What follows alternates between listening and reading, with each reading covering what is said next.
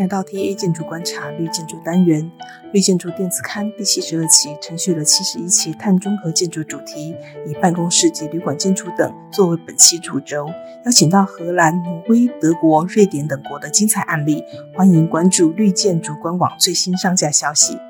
而本期 Podcast 这位陈崇仁老师看见碳中和建筑的世界趋势访谈下集。上期我们与陈老师聊到了住宅、办公室、厂房建筑碳中和策略上的不同，而这期我们则请老师进一步分享有关于碳交易的机制和模式。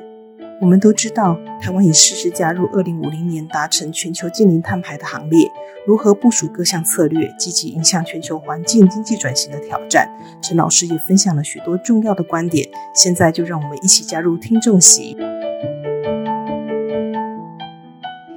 那我刚才提到的这些呃碳抵换的方式哈，其实对于很多人来说可能是比较新的名词哈啊，但其实哦，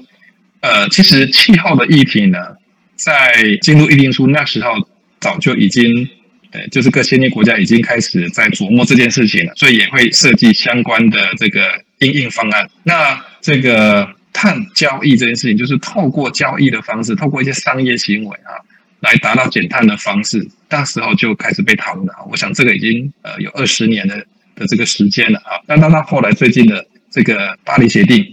跟啊去年年底才开完的这个在格拉斯哥的气候会议，其实更呃加深了这个部分的执行力道啊，也就是要求各国承诺的力道啊。所以整个的市场其实在国际间呢已经有将近二十年的这个历史了啊。所以在全球各地呢，这个碳交易市场呢也相当的。呃，应该是说，在一些呃重点的区域哈，其实交易也相当，交易量也相当大哈。全球最大在最大的两个交易的区域呢，第一个是欧盟，一个是中国哈。所以在这两个区域呢，在这方面的交易经验都相当的丰富哈。那当然，那这个碳啊，我们排的碳到底要怎么样把它呃减掉啊？那如果是以全球来看。呃，根据这个气候会议 科学家的这个计算哈，看起来就是很紧张嘛哈，有可能来不及也好，或者是说做不到哈。那承诺是一回事情哈，那那这个代价的确是相当大。我想说，从整个市场角度来看的话，的确他必须要去找出一个比较低成本的方法。那这个低成本的方法呢，其实答案就是碳交易。那我们刚才提到的这个再生能源凭证呢，它其实是另外一种方式啊，但是有类似的概念啊，意思就是说，我们发的电从再生能源电厂发的电，它可以转换成凭证，就像股就像印股票一样哈，卖给卖给市场方哈，就是市场的需求方。那这是呢，这个凭证它必须要能够保证它这个凭证的量啊。就是说，这个认证的量它不能被重复被计算被卖掉哈。我想这个是游戏规则很重要的一部分哈，就像你我我股票不可以被重复卖的一样的意思哈。这个卖的这个凭证的钱呢，他们是用来投再继续投入这个再生能源的这个基础建设了哈，它有这个精神在啊。也就是说，假设我没办法直接买到绿电，像。大家都可能听说，我们台湾的绿电都快被台积电买光了哈，那百分之九十八、九十九都被台积电买光了。那我买不到怎么办呢？有一种方法就是说我可以去买绿电凭证，那现在国外还是买得到，而且价格也不高哈。这样的方式来获得我的这个这个抵消的这个，那英文叫 credit 哈，就是抵消的这个这个积分哈，这个这个这个部分，它它有点类似一个。呃，一个一个代币的概概念哈，就是说你有这个这个代币哈，你就可以呃去免免掉一些责任这样子。那我许也许我是用的比喻不是很恰当，但是哈，整个概念就是这样，就是说，如果你没有这个机制哈，不管是这个我刚才讲的这个再生能源凭证，或者是说碳交易哈，你可以去买碳碳权碳汇的这个这个机制的话呢，这个在市场上要大家做零碳这件事情。好，代价是相当高的，也就是说会不好实施啊。那当然，一方面牵牵得到，就是说，那碳定价是多少啊？你要买啊，或者是说这个再生能源的这个价格，这个东西都会跟结果啊有关系啊，操作的这个困难度也有关系啊。价格太高呢，哎，也推不动哈。那价格太低，价格太低的话呢，又大家又没有动力，所以它一定要在市场其实调到差不多，就是说，哎，供跟需啊这方面都可以操作了起来，这样子。我想这个大概是从国际上这十几二十年的经验来说呢，已经慢慢朝向这样的一个方式啊。所以虽然台湾的政府眼下还没有国内的这个机制，因为这个大概是区域性的一个呃超，诶应该是说你必须要设置，诶必须要交易中心。它虽然我们可以做跨跨国交易，但是这个还是像像有必须要做做接呃对接哈连接，要不然就是变成是单独买。可是呢，有一个地事情是可以确定的，一顿碳到哪边就是一顿碳啊，它只是价格不一样而已，这样你才你才能有交易的基准。就像很多国际上的那个交易哈，就传统的交易都是以美金计价，美金一块钱到哪边就是美金一块钱这样，它只是汇率不一样啊。所以我想简单先这样呃介绍，就是说在。呃，操作零碳建筑或碳中和这件事情的时候呢，呃，碳交易是一个相当重要的手段。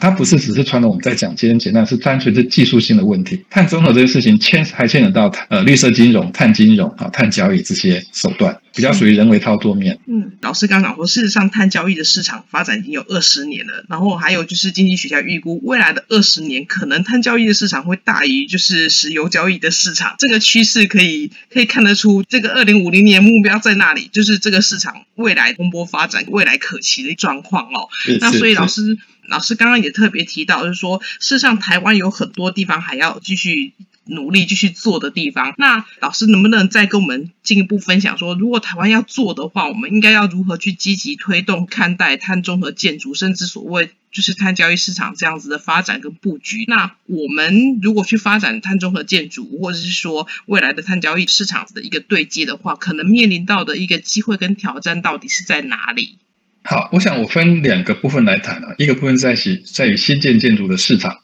那一个部分是在于既有建筑的市场。那新建建筑当然就是说，它可能因为是全新的，从零开始，所以它的导入来说呢，可能比较直接了哈。那你说它容不容易呢？也不一定啊。但是就是说，至少我从零开始的时候呢，我就一步到位。所以现在很多新建建筑，呃，不管是一些外商国外的要求，或者是说政府这边呢，它有一些案子，它需要做。做这个示范，或者是做这个呃亮点啊，都会开始要求要把这个零碳议题带进来。那包含整个的法令面，比如说环评机制也好啊，或者是地方政府的自治条例，现在都已经把这个概念呢引进来，只是说要求的比例现在还不高。那未来会要求慢慢要求提高。第一步还是在技术面，就是我们的建筑物。还有节能的空间，还有节能减碳的空间，这方面呢，包含节能节水减废这些，都还有空间，因为还没有到达物理极限。根据科学家计算，就是说我们的设备呢，以现在的科技能够想象到的地步来说呢，效率还可以再提升一倍了，所以还有进步空间。那不够的部分呢，当然就是再生能源要补进来啊。那再生能源包含我基地上面我自己做的，跟呃电厂供应啊，就是外面买进来的。那剩下的当然就是再生能源凭证啊，买碳汇这些。那既有建筑的部分？它已经房子盖好了，所以它的重点是在于整个营运的期间呢，它的节能减碳。所以这个部分当然还会有牵涉到所谓的硬体改善，一样啊，就是硬体的这个效率提升、碳化提升等这些。那再来就是说，跟减碳有关系的活动，再继续继续把它降低。我想应该是说效率的提升啊，其实重点在于效率这两个字。比如说，我要怎么样才能够过低碳的生活，不要浪费。哎能够无纸化等这些，其实都算。我们讲一些比较生活化的例子来说好了哈。啊，这减费嘛哈，当然都会贡献呃碳减量啊。那再来就是我们使用的材料、家具等这些哈，要导入循环经济的概念，就是重复再利用，或者是说，哎，我们的用的纸是回收纸张、回收纸浆做的。那我们的家具呢，现在有有一种叫做租赁嘛哈。那或者是说呢，我的使用的东西，家具只是其中一环。有包含回收再生成分，这样就可以贡献整个隐含碳的降低。我想这个是在于建筑物呃生命周期之内呢会发生的事情啊，那不是我们刚才讲的那个前面施工阶段。那一个很重要的就是交通的碳排放量啊，这个部分呢我刚才没有提到啊哈，所以在使用阶段的时候有一个很重要的跟施工阶段不一样，就是多了一个比较大一块叫做交通的碳排，因为我们人会交通，那交通的方式呢最简单就是走路，完全零碳排，脚踏车也没有。那从骑摩托车开坐捷运搭公车开始有嘛？跟坐开车是最大的。所以在方法学上面呢，其实，在探盘查的时候呢，我们讲零碳建筑物哈，除了刚才检讨使用阶段的呃排碳之外呢，还有一个就是交通的排碳要降低啊。这样交通的排碳完全是因为人的的这个运输造成的哈。那当然也有货运啊等这些也有哈，但是呢，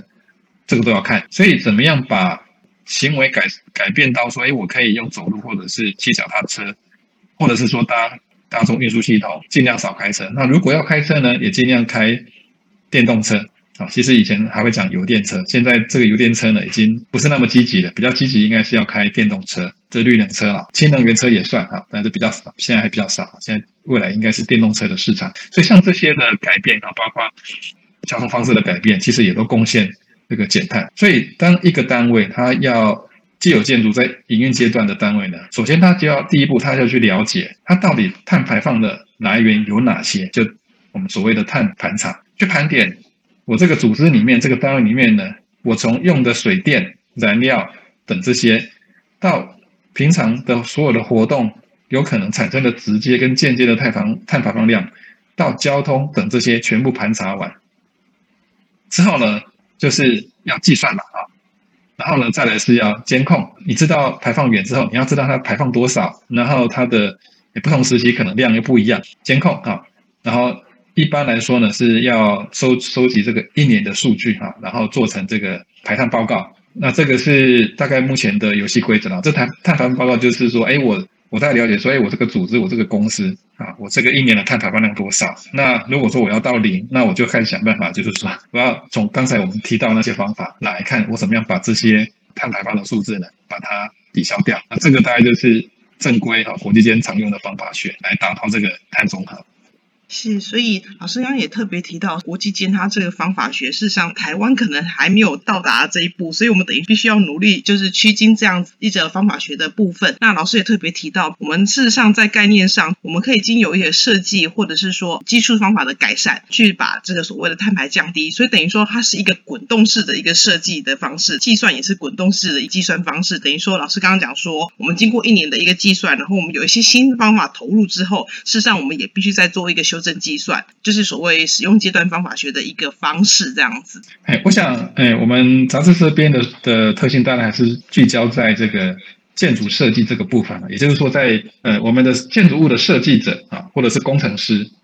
的能够去影响的范畴。那这个部分呢，其实就是刚才提到这隐含碳的部分，跟当你设计下去的时候呢，那未来的建筑的耗能性能是在哪里啊？这两两块。那传统的绿建筑其实本来就有在琢磨第二块了哈，主要是在于你设计之后呢，它的性能是不是好的，这是主主角哈。这个分数都大概占的评估系统的三分之一重，百分之三十，再走到哪里都一样。那隐含碳的部分呢，就比例就比较低哈。那我只是要强调，就是说，当我们在看建筑的生命周期的时候，大家也不要忘了那隐含碳的部分。其实根据台湾的调查资料。那他认为，我们刚才提到，就是说，从全球角度来看，建筑物的隐含碳占它全生命周期的四分之一的碳排放量。可是呢，台湾呢似乎是高于这个数字，而且远高于这个数字。那这个数字呢，我当然看了很惊讶啊。那我们也没有足够的时间好跟跟这个立场去挑战一下这个数字到底对不对啊？这个数字呢是高达了一半，也就是说呢，台湾的建筑物 将近一半的碳排放量，在生命周期里面，将近一半的碳排放量是隐含碳。也是施工阶段造成的，好，那那那那当然，这个根据他调查的方法，也许都还有误差哈。但是不管无论如何哈，就是说，国际先讲了四分之一，大概就是百分之二十五，好，那我们就加个十趴、二十趴，差不多就在真的在那边哈，也是不不容忽视了。那只是说，它在隐含碳，它一般在检讨时，它们会被被归为工业的，因为是生产建材生产嘛，它就被归为工业混在那边去计算的。那它在里面能不能分离出来，你是建材业还是什么？这个这个要再细分哈。所以呢，建筑师他要做什么呢？第一就是说，他在选材料的时候，尽量要选碳排放量低的材料啊，隐含碳低的材料是这个意思。那隐含碳低的材料是什么意思呢？比如说本身含有回收再生成分，它本来就是碳排放量比较低嘛，比例越高越好。那再来就是说，选择这个材料呢，它在制造的过程呢是比较，哎，用低碳制成。举个简单的例子，就是如果是用烧的，碳排放量一定很高；如果是在常温生产的啊，就比较低。就比较比较简单的区分是这个样。我想这个产业很好分，像这个瓷砖啦，哈，像这种就是窑烧类的哈，它碳排放量比较高啊。这个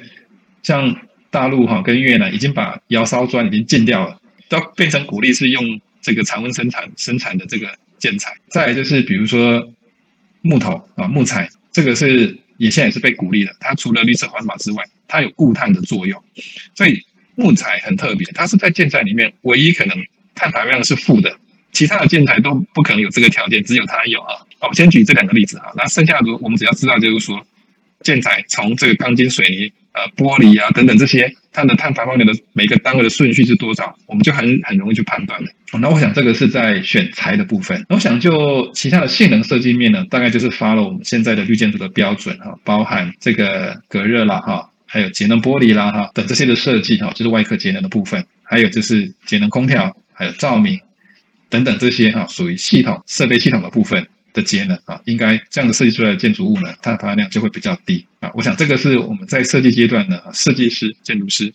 跟相关的技师们可以做的事情。是老师刚刚谈到，其实隐含碳的这个计算，事实上是说我们现在就是可能去忽略不计，但是不可以去忽略的一个部分，这样子。因为这个部分，然后老师也特别举的就是几个材料的部分，包括木材，还有所有的窑烧砖的这个部分。那很有趣是木材这个材料，它是唯一一个所谓碳排放是负的这样子，因为它可能是有一个碳汇的一个过程，因为木材经过、就是、我们是说可能的，还有看它加工的这个程度哈。是。是把一根，把一根一根树砍下来，只是把皮刨一刨掉，就拿去做柱子，那它肯定是负的嘛？对对对对对，是就是可能是负的这样子。那那这个部分的话，等于说在未来建筑师们在选材的部分，可以去关注这个部分，然后让我们台湾的。建筑本身的隐含碳真的能够跟得上目前国际的一个平均值，尽量的降低我们隐含碳的部分。那今天非常谢谢老师，就是从建筑本体一直谈到国际趋势的这个部分。然后老师如果有机会的话，希望能能够再次请到老师跟我们分享就是其他相关的议题。谢谢老师，谢谢。好，没问题。好，谢谢，谢谢大家。谢谢。今天节目就到这里结束，欢迎大家持续关注 TA 绿建筑官网最新动态。若有任何建议，也欢迎大家到我们的 FB 及 IG 留言。期待下次线上再见。